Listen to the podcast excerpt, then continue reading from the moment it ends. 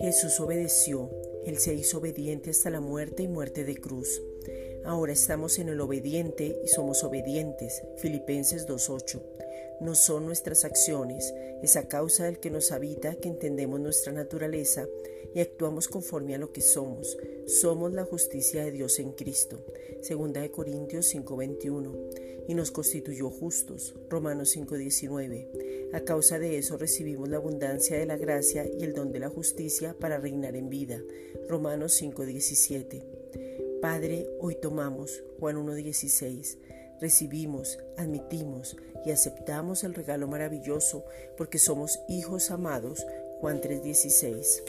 Ahora tenemos comunión con el Padre y no hay vergüenza, ni culpa, ni inferioridad, nada nos puede acusar. Romanos 8, versículos 1 al 2.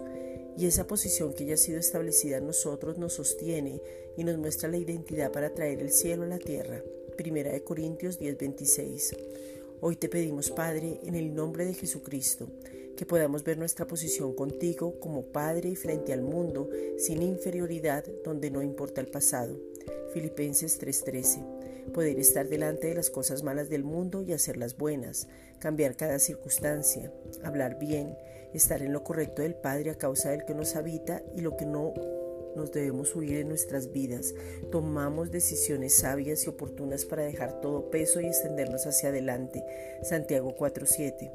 Gracias Padre por el denuedo, la confianza, la seguridad y porque nada nos puede detener porque estamos en Él. Efesios 6:20. Estamos en lo sobrenatural porque ya no somos de este mundo. Juan 17, 16. Estamos en representación de Él acá en la tierra. Somos ministros competentes del nuevo pacto. Segunda de Corintios 3:6. Somos embajadores, o sea, representantes. Segunda de Corintios 5:20. Gracias, Padre.